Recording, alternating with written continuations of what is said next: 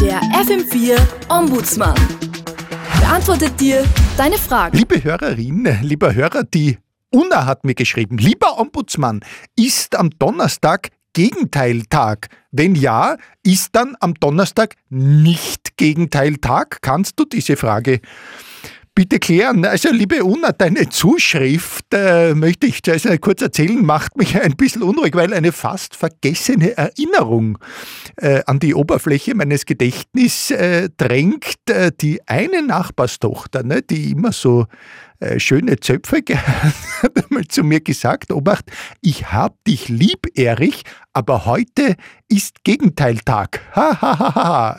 ja.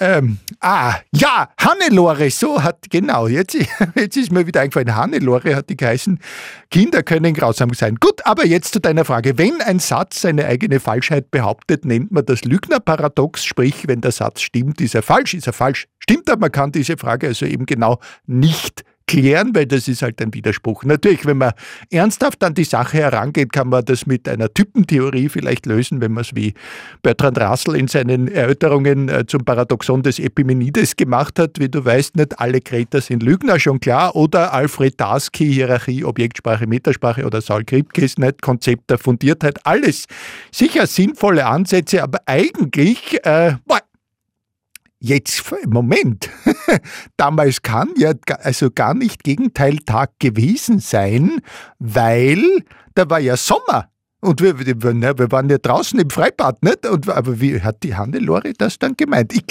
glaube, ich muss ja mal schauen, ob sie noch auf der Viererstiege wohnt. Insofern, einen schönen Tag inzwischen. Ja, servus. Der FM4 Ombudsmann. Und alles ist wieder gut.